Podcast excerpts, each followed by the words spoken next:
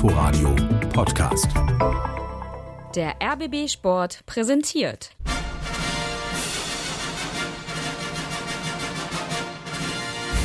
Christian Beek und Axel Kruse in Hauptstadtderby, der Berliner Bundesliga-Podcast mit freundlicher Unterstützung von Inforadio vom RBB.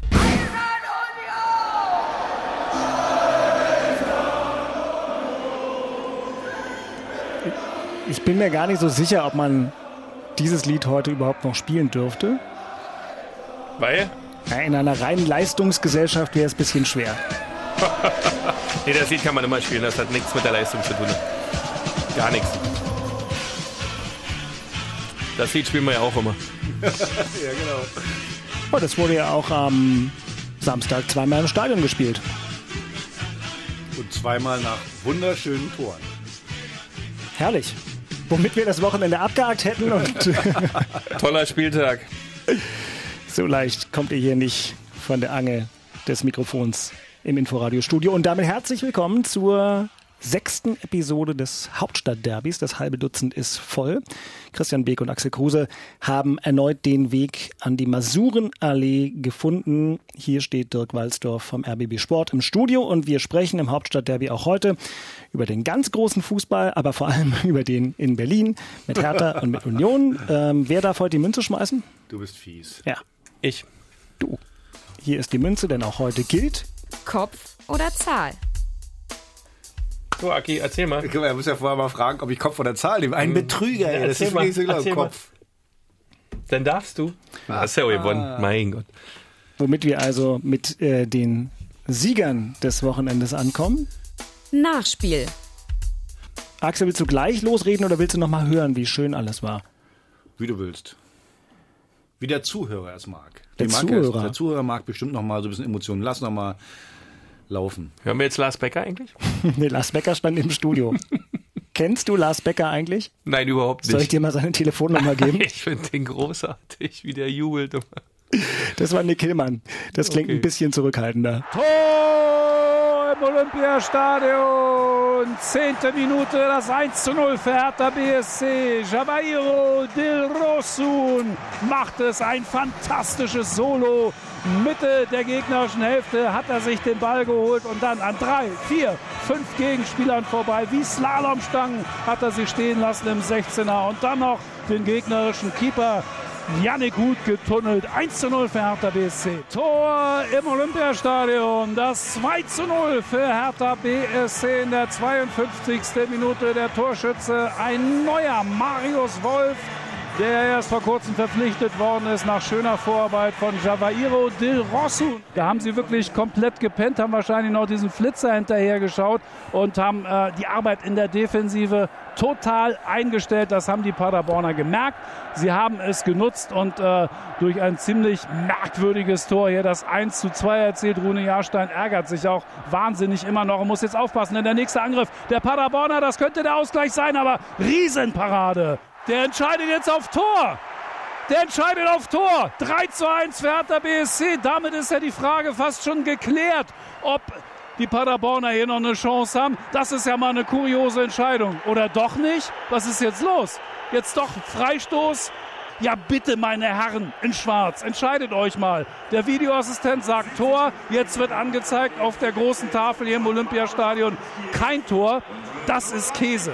Es war ein stückweise Teil der Strategie, dass wir nicht so ins offene Messer laufen, weil wir wussten, dass äh, Paderborn sehr gute Umschaltmomente haben wird oder wenn die die haben, dass die sehr gefährlich sind. Darum haben wir phasenweise auf den Ball der ersten Halbzeit verzichtet, Tor erzielt. Ich glaube, dass wir nach dem 2-0 ein bisschen mehr Ruhe ins Spiel hätten haben müssen, nicht sofort im Gegen zu 2-1 kriegen müssen, weil sonst äh, wird der Trainer nicht so alt. Also, ich mach's mal kurz. Besser wie die Zusammenfassung, äh, die du gerade gemacht hast, Dirk, hätte ich's auch nicht machen können. Zwei wunderschöne Tore. Das erste wirklich traumhaft schön, das zweite wunderbar rausgespielt. Ein Gegentor, wo ich gedacht habe, was hat so viel mit Profifußball eigentlich nicht zu tun? Äh, wenn du so leicht ein Tor schießen darfst, hätte ich wahrscheinlich pro Spiel sechs gemacht. Also es war wirklich Wahnsinn. Und äh, dann gab's noch einen Flitzer, da war wirklich die Stimmung sensationell. Und es wurde ja gerade nochmal angesprochen bei dem, äh, bei der Situation, das angebliche 3 zu 1. Ich habe ja immer hinter mir äh, einen Fernseher, deswegen konnte ich schon sehen, ja, abseits. Ich weiß gar nicht, warum er da überhaupt rausgelaufen ist. Das äh, konnte meine blinde Oma sehen, dass das abseits war. Okay, dann wurde da nochmal Videoschiedsrichter bemüht und dann zeigte allen Ernstes auf der Anzeigetafel Tor an. Da habe ich schon gedacht, sag mal, bin ich jetzt hier blind oder was? Das gibt's doch gar nicht. Die Leute jubeln, ja, und dann mit einmal, ach doch nicht, nee, wieder zurück und dann kein Tor. Also es war ein sehr unterhaltsamer Abend. Nach dem 2 zu 0 habe ich gedacht, ach, jetzt wird's besonders schön, auch entspannt. Aber dann gab's ja gleich den Anschlusstreffer. Also ich habe selten in den letzten Jahren so im Stadion gezittert wie diesmal. Zu Hause gegen Paderborn. Ja, aber du kannst ja nichts gewinnen. Gegen Paderborn kannst du, äh, selbst wenn du 5-1 gewinnst, sagen alle, ja, ist ja normal. Wenn du so äh, 2-1 gewinnst, sagen, ach, gezittert und es ist nur Paderborn. Und man hat natürlich gemerkt, dass die Verunsicherung da ist. Ich will jetzt nicht sagen, der eine oder andere hat sich in die Hose geschissen, aber es sah auf jeden Fall so aus. Und auch nach dem 1-0, normalerweise hast du dann ein bisschen Selbstvertrauen, spielst ein bisschen anders auf. Nee, man hat dem Gegner das äh, Spiel überlassen. Und die Paderborner, muss ich ganz ehrlich sagen, Respekt wie die da spielen. Du merkst halt, dass die sich äh, äh, ja, ja mal gar nichts, wie sagt man, gar nichts scheißen, sagt man ja im Radio, ne? Aber so ist es halt, weil die, die attackieren vorne, die haben Spaß an dem Spiel, die haben keinen Druck und die sagen sich wahrscheinlich, na gut, wenn wir wieder absteigen, ist auch nicht schlimm, dann hat man eine Saison riesig Spaß. Also äh, die sind extrem unangenehm und ich sage euch eins, die werden das ein oder andere Spiel auswärts noch gewinnen, weil nämlich wenn die, die Heimmannschaft sich wirklich dämlich anstellt, versucht nur hinten rauszuspielen, äh, äh, dann wird schwierig, weil die zwingen dich zu Fehlern mit drei Leuten vorne knallhart attackiert und du hast als Ballführenden überhaupt keine äh, Gelegenheit, sag mal, ruhig rauszuspielen. Und wenn du dann noch verunsichert bist und versuchst das, da sage ich dir, dann hätte es ganz schnell mal 0-2 gestanden. Also das Spiel müssen wir jetzt wirklich abhaken unter drei Punkte nach Hause, nächste Woche nach Köln. Bitte, gerne. Wir können hier ein bisschen Tempo machen. Es sei denn, der Sportsfreund Beek hat noch eine bahnbrechende Erkenntnis zu diesem Spiel im Berliner Olympiastadion, die wir uns nicht entgehen lassen wollen? Nee, bahnbrechende Erkenntnisse. Da gibt's nichts, außer dass drei Punkte extrem wichtig waren. Dass du die holst, dass das kein Riesenfußballspiel werden wird am Ende, war eigentlich klar, weil so viel Selbstvertrauen aus den ersten Spielen hast du da nicht mitgebracht. Paderborn ganz unangenehm, sehe ich ganz genauso. Wenn die vorne mit drei Leuten richtig intensiv Pressing spielen, hast du als Mannschaft, die sich nicht sicher fühlt im Spielaufbau, extreme Probleme zu funktionieren. Daher war das genau richtig, wie das Hertha gemacht hat. Und das wird noch vielen anderen Mannschaften passieren, dass du gegen Paderborn Probleme kriegst, wenn du nur das spielerische Element siehst und nicht umschalten kannst. Und da muss man vor Ante auch einen Hut ziehen, der sagt, nee, nee, das habe ich mir angeschaut, da weiß ich da, was da jetzt passiert. Meine Mannschaft hat nicht den sichersten Eindruck gerade. Wir haben nicht so viele Punkte geholt oder so viel Ruhe im Umfeld, dass ich das weiterhin stabil ausprobieren kann. Komm, spielen wir mal ein bisschen anders, sehen zu, dass wir drei Punkte holen und natürlich die Tore, die gefallen sind, vor allem das erste. Das war ja ein Hammer und wenn das Inforadio hier den Vornamen des Torschützen schon singt, ne, dann ist ja sowieso alles in Ordnung. Dann war es ein grandioses Fußballspiel im Olympiastadion, 43.000 Zuschauer. Was will Berlin mehr? Also klasse drei Punkte, gibt's nichts. Du hast es gerade gesagt, Coaching. Ich meine, du kannst jetzt auch als Trainer sagen, ich spiele immer, ich spiele so wie immer. So, aber das ist eben dämlich. Der Coach Genau. muss natürlich auf die Gegebenheiten äh, Ein- achten. ein- Dann muss er natürlich gucken, was macht auch der Gegner. Ja. So und ich finde, er hat's richtig gemacht. Jetzt kann man sagen, hallo, 37 Prozent Ballbesitz. Aber wen interessiert das? Äh, Du hast drei Punkte am Ende geholt. Aber dass das natürlich nicht das war, was wir die nächsten Jahre sehen wollen, ist auch klar. Aber das spielt keine Rolle. Ist da situationsbedingt. Du kannst jetzt in so einer Situation nicht verlangen, dass du hier den Fußball der, der nächsten acht Jahre siehst, sondern musst erstmal Punkte holen, dass du das dann wieder machen kannst und dazu sagen, nee, nee, ich fahre mal ein bisschen zurück, mach das einfacher und immer vom Einfachen zum Schweren und daher Weißt du, was mich wundert? Dass nach vier Spieltagen, wo du jetzt nicht erfolgreich warst, wo du nur einen Punkt geholt hast, dass da schon der Bolzen hinten drin äh, äh, steckt, wo ich denke, ey, komm, also gerade bei, bei den Leuten, so, so, so Niklas Stark macht da so einen einfachen Fehler oder Platte macht auch so einen einfachen Fehler, so, dass da schon die Nerven äh, eine Rolle spielen. wo es ein bisschen äh, schon losgeht, ne? Hm. Ah, wundert mich. Also, dass das Naja. schon so früh ist, aber wahrscheinlich ist das auch ein Generationenproblem. Jungs heutzutage lesen zu viel Zeitung oder zu viele äh, Social Media. Ich das habe alles keine. Ahnung. Einfach mal sich zu konzentrieren auf sein eigenes Spiel und nicht schon so früh sich unter Druck setzen zu lassen. Aber gut, das, das, man, man konnte es wirklich, man konnte es spüren. Im Stadion konntest du spüren, wie, wie bei jeder Aktion äh, wieder so, so, so, so Druck da war. Außer bei so Leuten wie Delresun, das hat man wirklich gemerkt, weil der war, der ist, hat locker frei aufgespielt. Auch Wolf hat, ähm, Ja. der ist immer noch nicht so, wie ich ihn gerne sehen würde, aber hat man gesehen, ein guter Spieler macht er sehr, sehr ordentlich. Aber gerade die etablierten, das war, ja, fand ich dünne. Der einzige, wo ich echt begeistert war, war der neue äh, Boyata, Innenverteidiger. Also das kann wirklich der, der Abwehrchef in den nächsten Jahren werden. Er ist 28, kann noch fünf, sechs Jahre wirklich auf hohem Niveau spielen. Der ist oft äh, auch mal ins Mittelfeld rein, hat da mal einen Zweikampf geführt, hat nicht nur hinten gewartet, mhm. hat, hat Anweisungen gegeben. Also da hast du richtig gemerkt, das kann ein Anführer sein und das war das extrem Positive an diesem Spiel. Das ist doch bemerkenswert, was ihr beide alles Positives aus diesem Spiel ziehen könnt, neben den drei Punkten. Das, Weil das ja ist kein leichtes schmälern. Spiel gewesen. Ja, das ja, war wirklich ein schwieriges Spiel. Du kriegst, ja? kannst echt ein Thema reinkriegen bei der Nummer, ja. wenn du da nicht gewinnst. Ja. Ist richtig. Und trotzdem finde ich es ganz gut, dass auch die Verantwortlichen von Hertha am Tag danach, auch gerade Michael Preetz, schön gesagt hat, das Wie wollen wir nicht länger erörtern es äh, zählt hier gerade mal das Was. Das Was waren drei Punkte. Das sind übrigens drei mehr, Christian, als dein Verein Korrekt. am Wochenende geholt hat. Ja, und jetzt schaue ich zuerst in Richtung Schiedsrichter und der gibt das Tor 1 zu 0 für Bayer Leverkusen. Es war Kevin Volland, der das klasse gemacht hat. Da auf der linken Seite er hatte viel zu viel Platz. Der erste Schuss aus 20 Metern trifft noch einen Union-Verteidiger am Rücken und dann versucht er es nochmal aus 17 Metern und diesmal passt das Ding.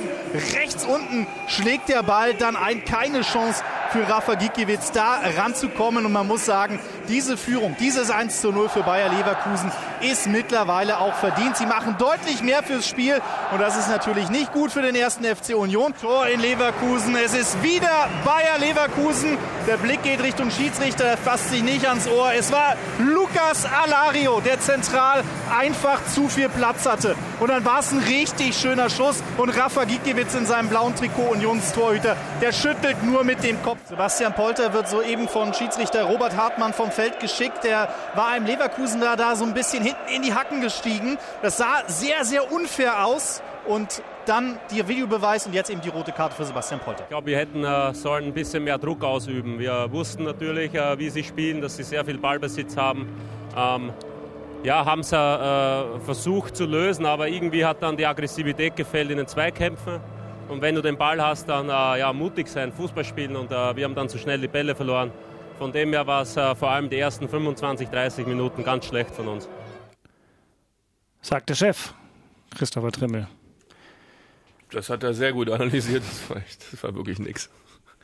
Äh, das Beste an dem Spiel war eigentlich das Ergebnis. Ja. Also wenn du, wenn es schlecht läuft, dann können es schon mehr Gegentore werden. Äh, aber mal von vorne so kannst du in so ein Auswärtsspiel beim Champions League Teilnehmer nicht antreten. Das funktioniert nicht. Also du brauchst schon die Grundvoraussetzung. Wir haben letzte Woche schon drüber gesprochen. Wenn du nach so einem Spiel darüber redest, dass es von der Einstellung oder von der Aggressivität her nicht funktioniert hat in den ersten 30, 35 Minuten, dann ist was verkehrt im Ansatz. Und wir haben jetzt fünf Spiele gemacht, Union Berlin. Wir haben eins richtig, richtig gut gegen Borussia Dortmund, haben im Augsburg nicht guten Fußball gespielt, aber wenigstens einen Punkt geholt und dreimal im Prinzip die Dinge nicht umgesetzt, die zur ersten Liga gehören. Und jetzt muss man sich langsam die Frage stellen, was machen wir denn da gerade eigentlich? Was ist gerade eigentlich die Qualität, die für die erste Liga reichen soll? Und das ist derzeit nicht so viel. wenn wir das Spiel gegen Leverkusen sehen, du hast versucht, ähnlich zu spielen wie gegen Moskau. Man hat versucht, dicht zu stehen und nach vorne punktuell Konter zu setzen, um vielleicht in einer anderen Situation mal ein Tor zu erzielen. Aber wenn du in der 62. Minute erst das erste Mal aufs Tor schießt, eine Ecke hast, sechs Kilometer weniger läufst als der Gegner, Zweikämpfe nicht so gewinnst wie der Gegner, vor allem die entscheidenden nicht, kaum Ballbesitz hast und wenn du Ballbesitz hast, der Ball immer gleich wieder weg ist, dann wird es jetzt zukünftig auf Dauer sehr, sehr, sehr schwer. Und Union muss jetzt zwingend darüber nachdenken, wie man die Kurve kriegt, dass man wettbewerbsfähig bleibt. Jetzt kommt Eintracht Frankfurt, danach muss man nach Wolfsburg sehr schwere Spiele wieder, wo du erst recht nachweisen musst, dass du immer grundvoraussetzungsmäßig auf der Höhe bist und dann musst du auch anfangen, Fußball zu spielen. Und da gibt es derzeit die größten Probleme. Wenn wir dennoch die einzelnen Spieler uns anschauen, wie sie derzeit spielen, wie sie ihre Leistung abrufen, habe ich mir zwischendurch die Frage gestellt, welche Leistung müssten sie denn überhaupt abrufen, um Bundesliga fähig zu sein? Und da gibt es, glaube ich, zurzeit ein paar Spieler, die da echt ein Problem haben. Und demzufolge ist so ein Ergebnis 0-2 Bayer Leverkusen dennoch gut. Ich finde einfach, ich finde, du bist ein bisschen hart, weil ich einfach, ich bin jetzt hier nicht der Anwalt für Union, aber ich finde, äh, Bayer Leverkusen, das ist eine ganz andere Kategorie, das muss man auch fairer halber mal sagen. Und du hast gesehen, also ich finde, dass du dich hinten reinstellst, ist völlig legitim gegen diese Mannschaft. Und beim 1-0 hast du übrigens gesehen, da war Union mal ein bisschen aufgerückt, da war mal ein bisschen Platz und dann wirst du auseinandergenommen. Jetzt muss man dazu sagen, Ginkiewicz äh, ist auch umgefallen wie eine Bahnschranke. Ich abgefischt. Bisschen abgefischt. ja, aber trotzdem, Ja. den Ball finde ich, für einen Ja, Bundesliga-Torwart muss den Ball halten, definitiv. Äh, und aber trotzdem, es ist schwer gegen so eine Mannschaft, ähm, sagen wir, da alles abzurufen. Also das ist für mich ein Klassenunterschied. Und Union wird die Punkte holen müssen gegen andere Mannschaften. Da wirst du, du weißt selber, wie es ist, wenn du mit einmal gegen, also bei uns war es immer früher so, gegen Bayern München, ich habe gegen die nie gewonnen. So nach einer Viertelstunde habe ich gedacht, oh, glaube ich, heute geht was. Dann haben die mal ein bisschen Tempo angezogen, dann haben die ein bisschen ihre individuelle Klasse auf den Platz gebracht und Bub stand 3-0, dann konntest du nach Hause fahren. Also von daher, ich finde es ein bisschen ungerecht. Ich weiß genau, was du meinst. Man muss natürlich immer gucken, einzelne Spieler bringt der trotzdem 100% Leistung, aber ich finde Ich sag mal, das erste Tor ist ein gutes Beispiel. Der Auslöser der Torsituation zum 0-1 ist Gentner. Weil der vorne links in der gegnerischen Hälfte den Ball verliert, als defensiver Mittelfeldspieler. Da stellt sich die erste Frage, was hat denn der überhaupt da zu suchen? Nämlich eigentlich gar nichts. Dann fällt hinten rechts Trimmel. Warum greift denn der eigentlich den Volland nicht an? Warum hält er denn sein linkes Schussbein, wo jeder weiß, dass du eigentlich ein richtiges linkes Fund hat? Warum stellt er das nicht zu? Warum tritt er nicht richtig ran und bietet ihm die Außenbahn an, dass der irgendwie vom Tor wegkommt? Das findet alles nicht statt. Da lässt er sich anschießen und dann fälscht der Ball sich noch ein bisschen ab und der hinten in der Kiste. Da bin ich genau deiner Meinung.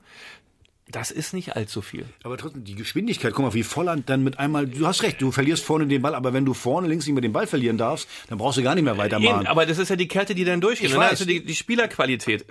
Trimmel hat jetzt auch nicht 400 Bundesligaspiele auf dem Buckel. Hat er nicht. Ne? Wird er auch nicht mehr schaffen. Aber du musst in solchen Situationen dich anfangen, anders zu verhalten. Sonst wird's hinten raus, wenn die Euphorie ein bisschen sinkt durch den Erstliga, durch die Erstligateilnahme, wird's hinten raus richtig böse.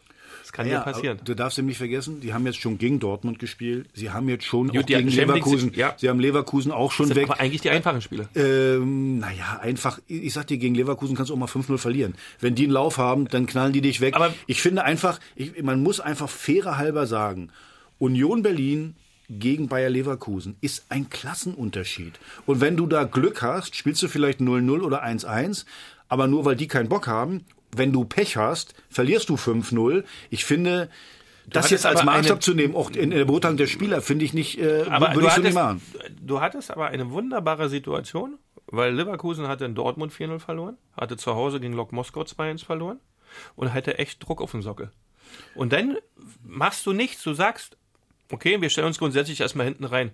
Du hättest doch auch, ausprobieren können, zehn Minuten gehen wir mal vorne drauf und mal sehen, was, der, was, was der Gegner macht. Du musst ja nicht 90 Minuten Pressing vorne spielen. Musst du ja nicht machen, aber mal was anderes anbieten und mal versuchen, den Gegner, die Unruhe des Gegners ein bisschen zu nutzen. Aber das ist doch nicht das Spiel von Union. Das Spiel war doch in der zweiten Liga auch nicht das Spiel vorne. Attackieren. das du, das siehst das, du siehst es übrigens bei Hertha. Bei Hertha siehst du auch, da will man ein neues Spiel äh, implementieren. Man will versuchen, weiter vorne zu attackieren, alles ein bisschen offensiver zu machen. Wie schwer das ist, das erstmal reinzubringen, wenn du jahrelang dich nur an der Mittellinie hingestellt hast. Und das Gleiche zählt ja bei Union. Erinnere dich mal an die Aufstiegsspiele. Da hat Union an der Mittellinie gestanden, hat gewartet, hat nichts gemacht, hat dann zwei Situationen, haben wir Und jetzt kommen wir zu dem entscheidenden Thema. Genau, weil die Spielausrichtung grundsätzlich so ist. Ich aber glaube, wenn du diese Spielausrichtung permanent hast, du echt Probleme kriegen wirst, weil die Kreativität in der Mannschaft ja fehlt. Wenn du so eine Spielausrichtung hast, brauchst du auch Spielertypen, die irgendwo den Unterschied trotzdem noch ausmachen, weil die irgendwas mitbringen, was sie irgendwo besser macht als den Gegner. Aber weißt du, was passieren kann? Weißt du, was passieren kann? Wer hat denn die Spielausrichtung so? Paderborn.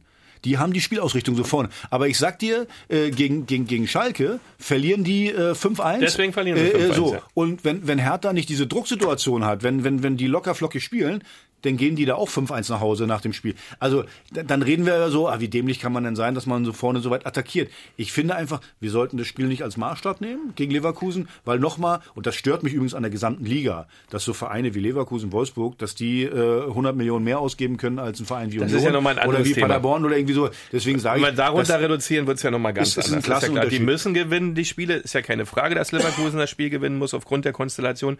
Aber ich glaube trotzdem, dass du eine Möglichkeit hast, den Gegner anders zu zu bearbeiten, weil du weißt ja, dass du in Ja, du- Leverkusen du hast ja gesehen, du wenn du- weißt ja, dass die 100 Millionen mehr ausgeben Also du kannst das Spieler. anders bearbeiten, hast du bei Polter gesehen. Äh, Also nochmal. Gut, ich das finde, muss ja nicht rot sein, ja. Also Man kann, ist, man das, kann, das, muss aber nicht. Nein. Ich habe dir vorhin die Frage gestellt, will ich jetzt von dir eine Antwort.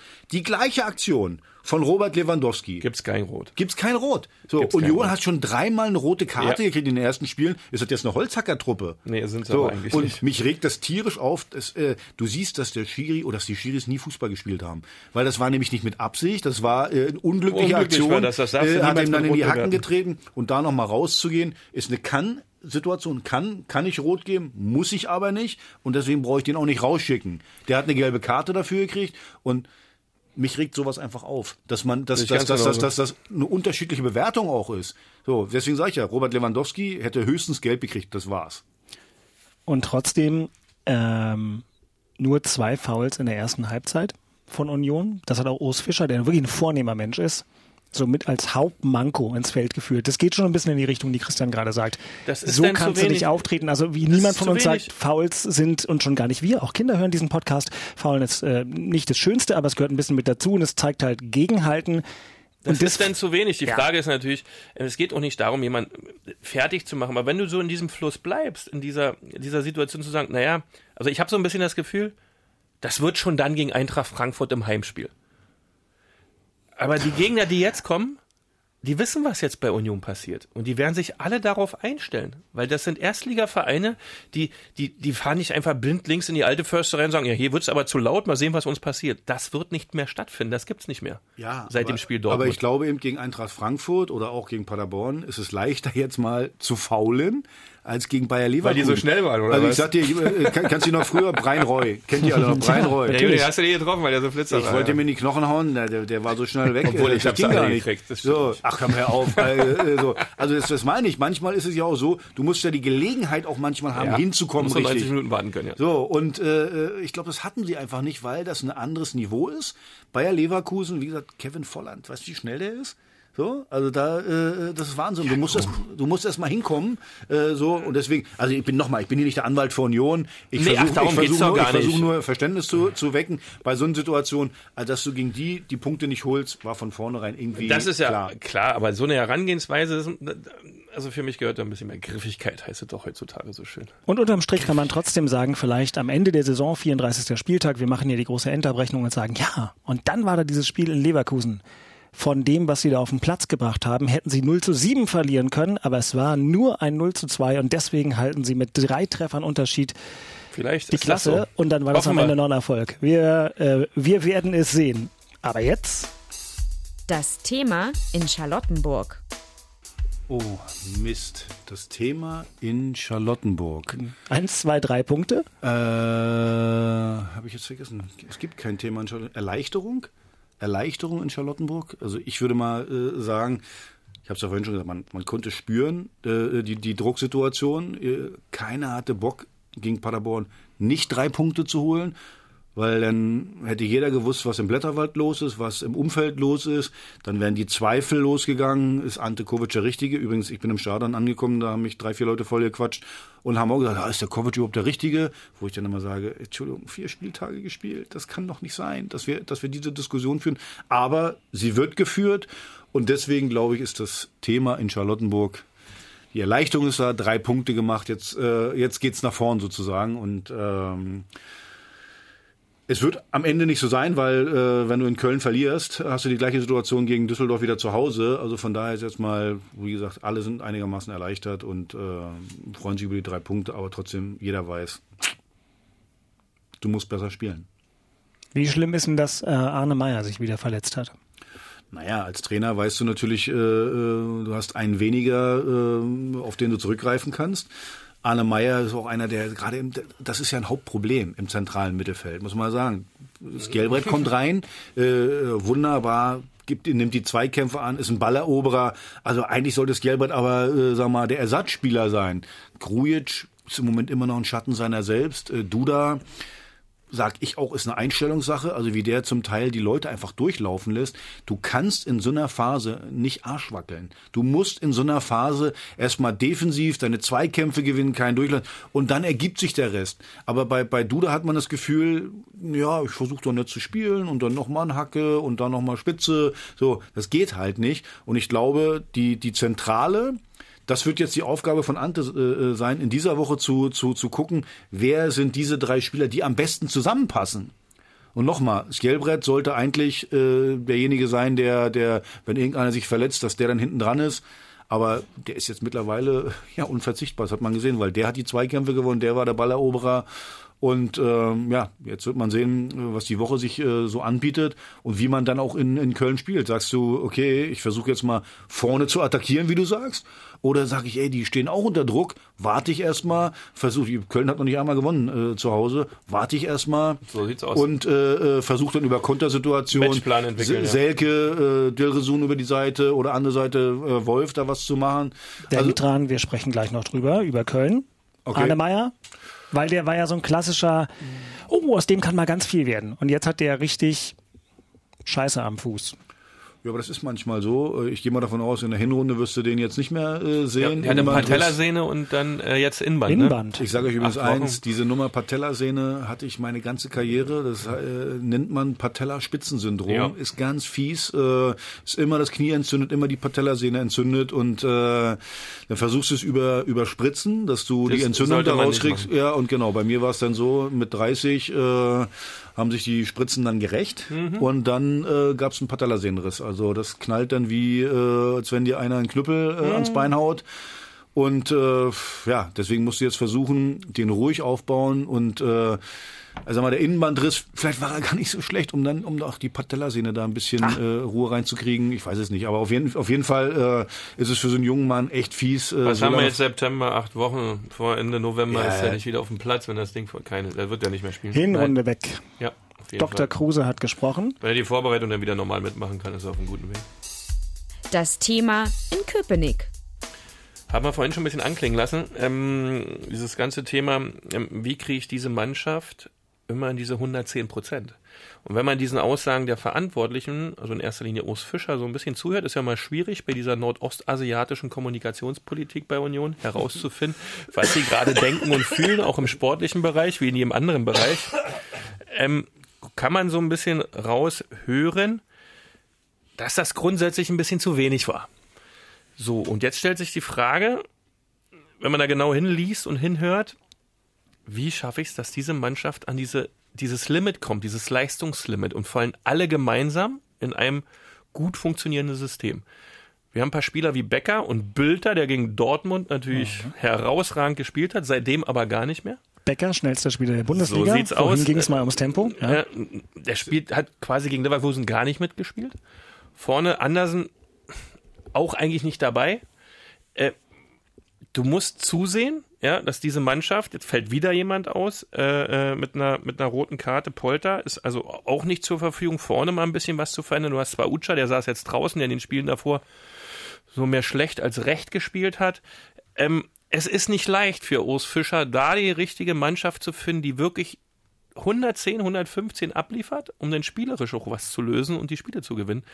Und das, wenn man's, wenn man hinhört, ist, glaube ich, das aktuelle Thema in der alten Försterei. Beke, wie liefert man 115 Prozent ab? Das ist ganz einfach, indem du, ist wirklich ganz einfach. Du kennst doch dieses Thema Überkompensation. Weißt du, kennst du die Belastungskurven, die es gibt? Du gibst da Belastungskurven. Ja, trainierst du Montag, Dienstag, Mittwoch, fällst du auf den Donnerstag in so ein kleines Loch, gehst Freitag zur Massage ja, und bis Samstag genau über der Linie, wie du immer trainiert hast. Und dann bist du drüber und dann schaffst du 110. Über 100 Prozent drüber? Das habe ich nie geschafft. Nee, du nicht. aber, also, aber das musst du versuchen. Das sind ja auch Ste äh, Trainingssteuerungsthemen, ja. Wie geistig und körperlich fit sind die Jungs eigentlich, wenn sie auflaufen? Sind sie wirklich so gierig und gallig, dass sie alles reinschmeißen können? Oder fehlt da irgendwo was? Hast du am Donnerstag im Training was verkehrt gemacht? Keine Ahnung. Mittlerweile nehmen die ja jede fünf Minuten Blut ab und alle acht Minuten haben sie einen neuen Gürtel, um, um irgendwelche Systeme zu messen am Körper. Eigentlich müsste es möglich sein, dass du Samstag oder Aber in dem Fall Freitag funktioniert. Scheiß, weißt du, wie geil das ist? Ich, äh, ich war letztens bei, bei Hertha und äh, habe mir das mal angeguckt so ein bisschen. Du kannst ja in jedem Ja. Training, wie viel sind die gelaufen, Ja. in welcher Geschwindigkeit, Ja. wer war der Beste, wer war der für, dich Schlechteste. wär für dich nichts gewesen. Unglaublich, ja, habe ich auch, habe ich zu Preetz auch gesagt, so ein Mist. Da kann Na, der für mich ja auch nicht. Da kann der ja alles sehen. Also es ist so gläsern, Ja. das ist Wahnsinn, was die Krass. Mhm. für Werte haben, in, in, inwieweit der an seiner Belastungsgrenze ist und so. Da kannst du alles sehen. Vor allen Dingen, die hätten noch gesehen damals, ne, wenn wir montags wieder zum Training gekommen wären, was wir Samstagabend gemacht haben. Meinst du? Ja klar, die hätten es am Blut rausgefummelt. Du, Samstagabend. Hast du nicht immer Rilke gelesen? Oder? Ja, ich habe viel gelesen Samstagabend, ja, die Speisekarte. Hätten die gesehen, dass ich vorher noch geraucht habe auf, dem Weg zum Training? Ja. Oh Mist. Nee, aber wirklich, du kannst das, was, was ist Wahnsinn, was da heute so für Möglichkeiten Wahnsinn, gibt. was die machen. Das ist echt irre. Vor allen Dingen, wenn die, die, die Felder werden vorher so eingekreist und dann werden die schon mit irgendwelchen Scannern abgedatet und dann geht's rum und dann so ein, so ein Sticker hier auf dein, auf dein Gurt rum und dann wird geschaut, wie viel Kreise du gedreht. Haben sie doch bei Polter auch gemacht nach dem Leverkusen-Spiel. Jetzt hat doch irgendjemand so ein Ding runtergeladen. Der Polter ist aufs Feld, hat einen Kringel gedreht und dann fährt wieder zurückgegangen.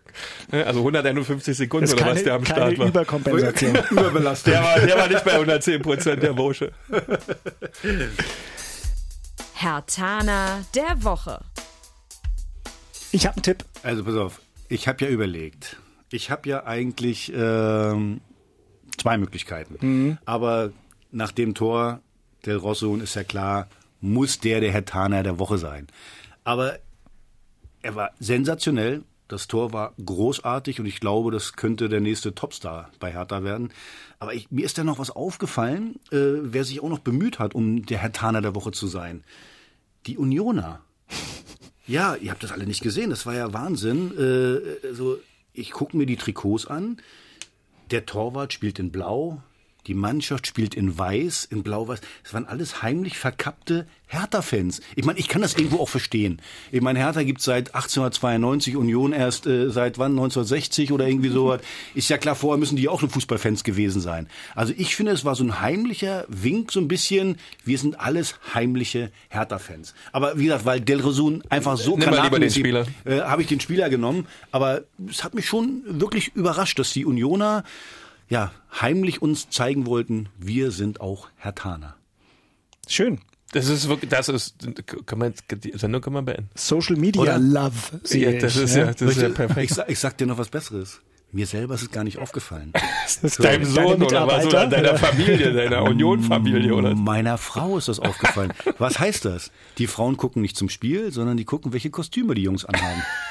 Genau. Und Kannst dafür- auch mal Danke sagen Weißt zu du Hause. was? Weißt du was? Ich hoffe, meine Frau hört sich das nicht an. Ach, das, oh, nee. Kannst du das rausschneiden, bitte, Dirk? Nee, lass es kann drin. ich. Oh, nee, Bitte drin nee. lassen. Für die journalistische Unabhängigkeit ist das hier ja so geregelt, dass ich hier nichts schneide, sondern dass das Fachpersonal im Hintergrund macht. Warte. Hallo Schatz. Matthias. Nee, warte, Schatz, ich wollte dir bloß eins sagen. Auch du kennst dich gut aus im Fußball, nicht nur bei den Trikots. Reicht das schon? Reicht das? Ja, das war Ich wichtig, glaub, oder? das reicht. Ich musste ja am Wochenende mit meinem Sohn zusammen die Spiele im Fernsehen gucken. Wir wollten ins Stadion, ging nicht. Einer von uns beiden war krank. Und dann musste ich dem erstmal erklären, dass die Roten Bayer Leverkusen sind. Ja, ja, sag ich doch. Da war schwer. Unioner der Woche. Verrückt. Unioner der Woche. Und ich hatte auch zwei Optionen. Einmal 50 Jahre Frauenfußball, Union Berlin. Klasse Jubiläum. Unionerinnen. Während den Unionerinnen natürlich. Oder die A-Jugend von Union Berlin, weil die hat es echt geschafft, gegen RB Leipzig eine A-Jugend 1 zu 0 gewinnen. Und das, Respekt, aber ich habe mir gedacht, 50 Jahre Unionerinnen sind denn mal die Unioner der Woche. Ich war übrigens diese Woche bei einer Veranstaltung im Fanprojekt in der Kantianstraße. Und da waren zwei Mädels da von Union, die äh, da gespielt haben. Und die haben das da ein bisschen erklärt, äh, wie, das, wie das damals war. Die wollten eigentlich, glaube ich, Schiedsrichterinnen werden und dann doch nicht mehr. Und haben gesagt, oh komm, lass uns einfach mal Fußball spielen. Und die wurden aber irgendwann aufgelöst dann. Zwischendurch wurde aufgelöst, wieder neu gegründet, aber in 19, am 22. September 1969 wurde es gegründet, Unionerin, also Union Fußballfrauen, und 50 Jahre das durchzuziehen, auch mit der Zeit, in, in der das ja alles nicht so schön war und nicht so leicht war und nicht so einfach war, außer in Potsdam, ne, bei unserem Jugendfreund äh, äh, Bernd Schröder. Äh, ansonsten ähm, Respekt, 50 Jahre, Fußballfrauen Union Berlin. Wenn du nächsten Samstag nichts zu tun hast, Christian, weil einer der Vereine, die du dir eng angucken musst, spielt Freitagabend, der andere spielt Sonntag. Samstag, 13 Uhr, RBB, Brandenburger Frequenz, aber die kriegst du rein. Turbine Potsdam live im Fernsehen. Schönes Eigentor. Schönes Der Eigentor. Klassiker. Also viel Spaß Äh, beim nee, Frauenfußball. nee, Bei der SGS Langsam. Essen. Ich kenne das, ich kenne das noch, die ersten Schritte. Ich glaube, die waren so 2005, 2006. Da wurde so ein bisschen Frauenfußball ein bisschen populärer und wurde direkt auch im Fernsehen schon mal übertragen. Da habe ich die ersten Spiele waren echt schwierig, aber mittlerweile muss ich sagen, mittlerweile, da siehst du manchmal, also das, find- das, das kann man sich schon mal anschauen. Aber ob jetzt Turbine Potsdam gegen, Essen. Das ist so angesetzt und wird jetzt auch so gezeigt. Aber auswärts. danke dir für den Hinweis. Sehr, sehr gern. Am Samstag haben wir Turbine Potsdam gegen Wolfsburg gezeigt. Im Stream, aber trotzdem. 3-0, ne? Für Wolfsburg, leider. ja. Potsdam langes Spiel offen gehalten, Ja. aber nicht lang genug. Ich habe übrigens schon mal mittrainiert bei Turbine Potsdam. Das war so 2004, da war ich noch bei TV Berlin und habe ich immer so Sportarten ein bisschen getestet, unter anderem Frauenfußball. Und die Frauen spielen erstens viel fairer. So, die äh, achten so ein bisschen auf technische Sachen. Das Einzige, was ein, ein Unterschied ist, ist die Geschwindigkeit. Ja. Aber sonst, äh, äh, so ja, faires Spiel, versuchen äh, wirklich viel mit Kombinationen und ist ein anderes Spiel als Männerfußball, aber wie du sagst, mittlerweile kann man sich das ab und zu mal angucken. Vorspiel. Union spielt gegen Eintracht Frankfurt. Wir müssen Hertha anfangen. Hertha, Sonntag beim 1. FC Köln. Ja, also ich habe es ja vorhin schon gesagt, äh, unangenehm Spiel. Wieder äh, eine Mannschaft, die hinten mit drin steht. Äh, die haben bisher, wie gesagt, noch kein Heimspiel gewonnen als Aufsteiger, ähm, haben auch eine gewisse Drucksituation äh, da. Und äh, für Hertha wird es darauf ankommen, Punkte zu machen. Minimum unentschieden, aber vielleicht so einen kleinen Befreiungsschlag, dass man da vielleicht gewinnen kann. Weil sonst, wenn du verlierst, hast du die gleiche Situation wieder wie gegen Paderborn äh, zu Hause, dass du dann gewinnen musst gegen Düsseldorf. Und wir haben gestern gesehen, Düsseldorf gegen äh, Gladbach, äh, eine sehr unangenehme Mannschaft, Fortuna Düsseldorf. Äh, die, die tun weh, äh, stellen sich auch hinten rein und äh, haben gute Konterspieler dabei. Also ist ganz, ganz schwierig.